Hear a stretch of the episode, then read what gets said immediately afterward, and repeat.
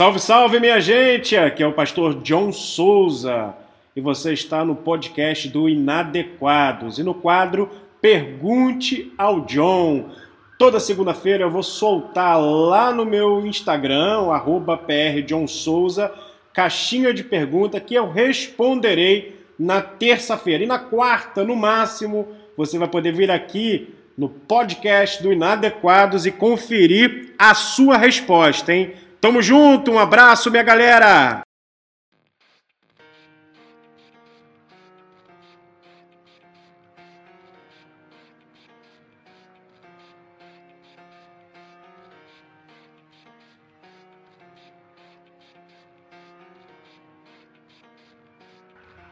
Salve, salve, meu pessoal, meu povo, minha pova, meu poves. Gente, a linguagem neutra de povo, será que é pove?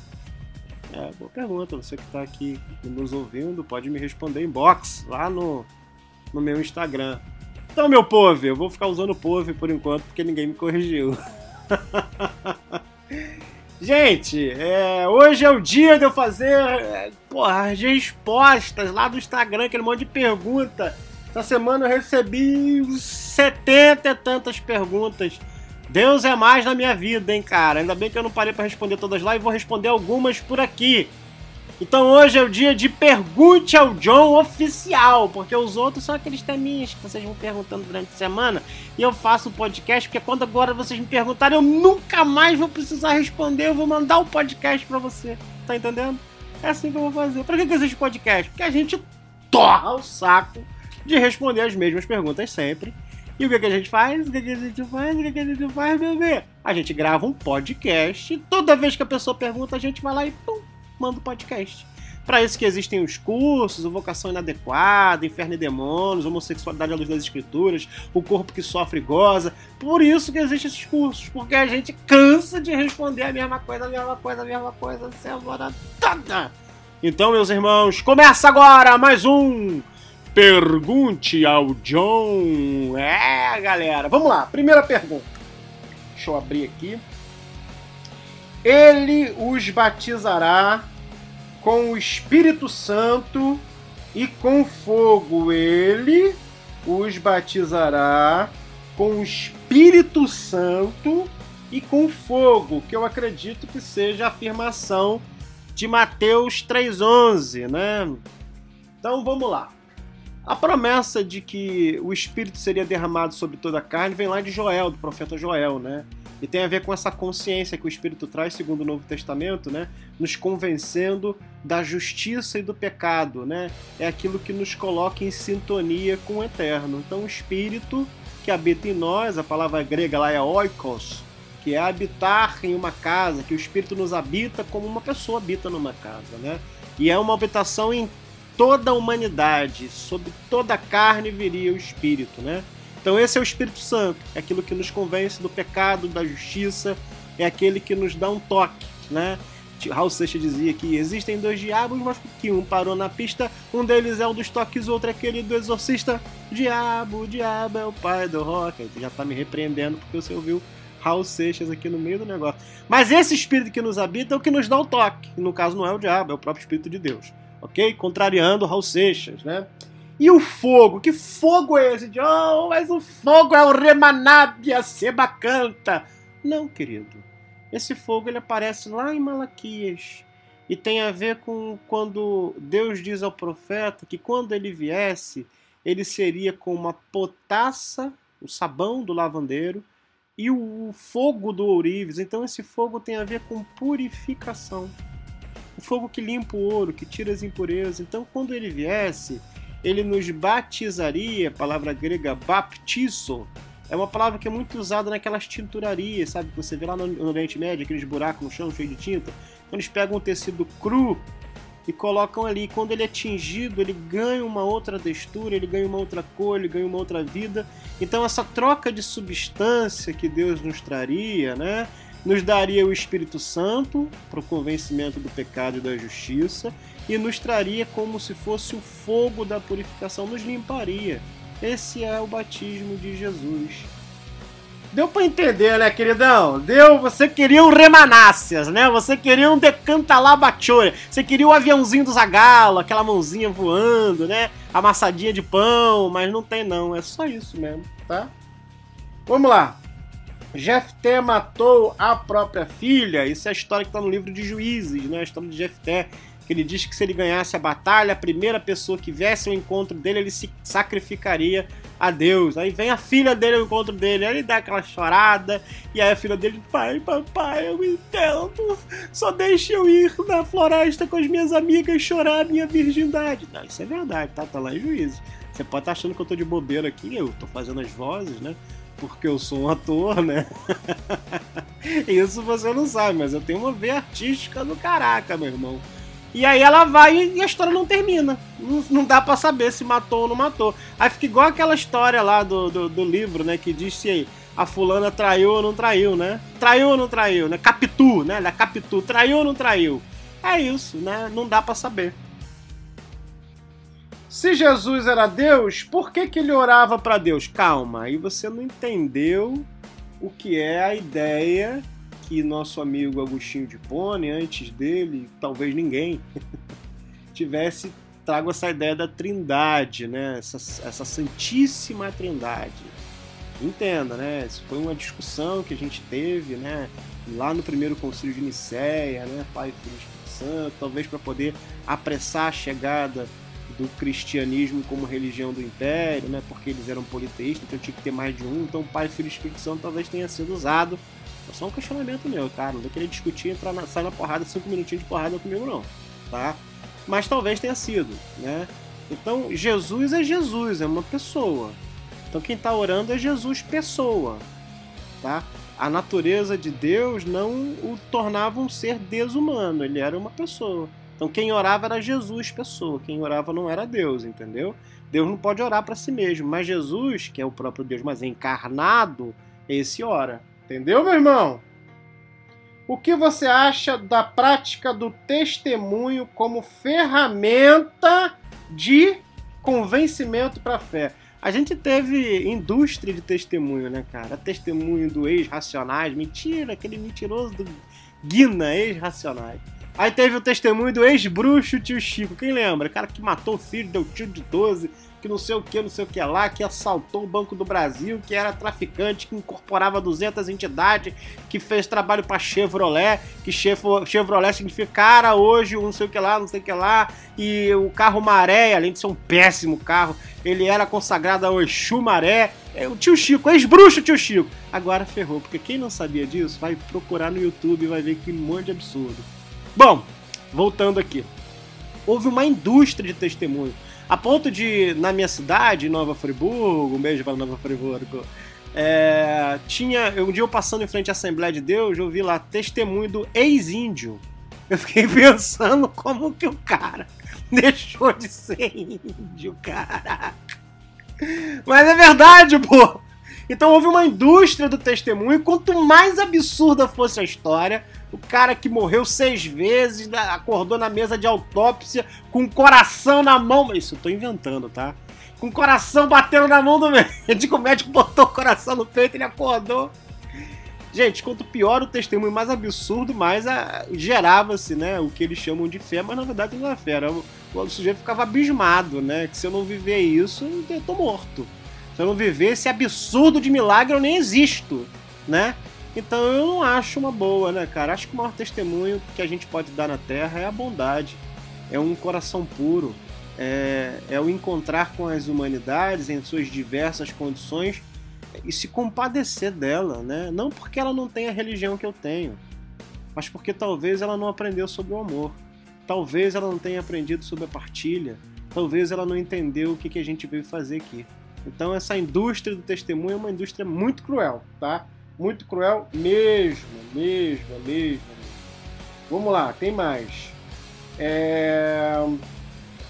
Cadê, cadê, cadê, cadê? Ah, Deus precisa ser adorado? Só depende de qual Deus que é.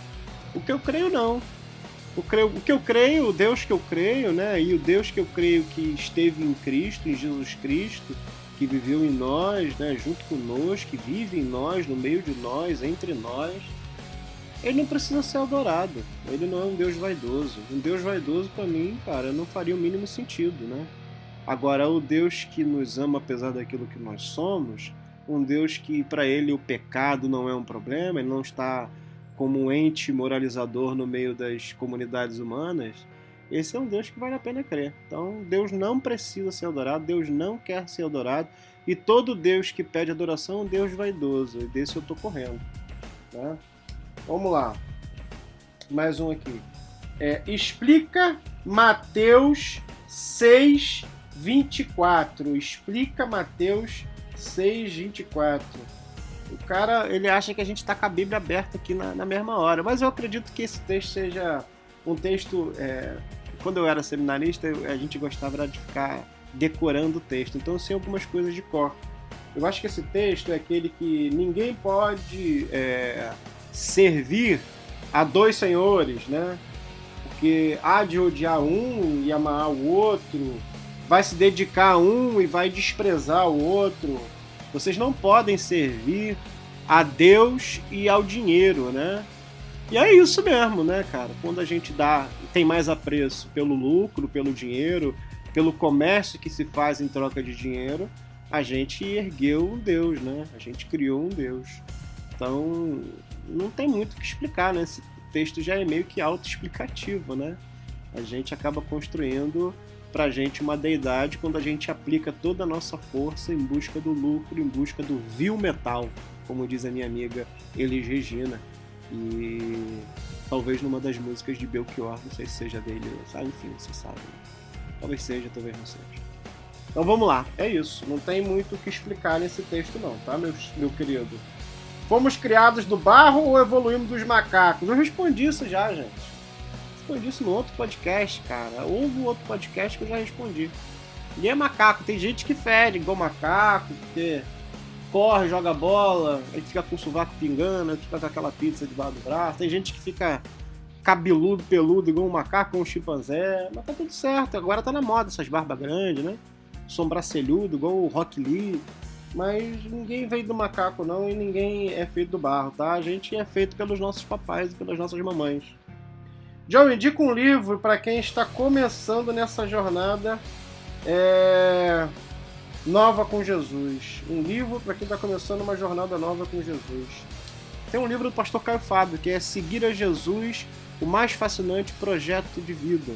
É muito bom, vale a pena é, ler. John, explique o honrar pai e mãe. Honrar, nesse caso, é o mesmo que amar, que cuidar, de que não relativizar, de, de que é, não envergonhar. Essa é honra, né? Honrar não é se sujeitar a pais e mães narci na, narcisos, né? É, uma mãe narcisista, um pai narcisista, um pai e uma mãe cruel. Honrar não é isso. Honrar também é saber dizer não. É saber colocar a tua posição, é saber e acreditar naquilo que você quer, né? É ser independente, não onerar o seu pai e sua mãe, não ser um peso para eles, não ser uma vergonha para eles, é isso que é honrar. Provérbio 22, 6. Esse eu vou ter que abrir, porque esse eu já não sei de cabeça, porque está lá no Velho Testamento. Provérbio 22, 6. O que, que eles estão falando do Provérbio 22, 6? Que é, é, é conhecido também. É, deixa eu abrir aqui minha Bíblia. Aqui. Mas antes de abrir, eu acho que é aquele negócio de que é, ensina a criança no caminho que, em que ela deve andar, e depois que ela envelhecer, ela não vai se desviar. É, eu acho que isso não, não tem nada nada ruim nisso. Ensinar a criança o caminho. Vai depende do caminho, né? Porque se ensinar a criança significa impor a ela a tua vontade, cara, tu tá sendo bem desgraçado, né, velho? É, ensinar a criança tem a ver também com a individualidade dela, tem a ver com respeitar o espaço dela.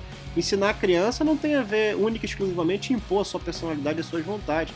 É também saber que ela é um outro ser completamente de você, diferente de você. Né? Vamos lá. Acredita no universalismo?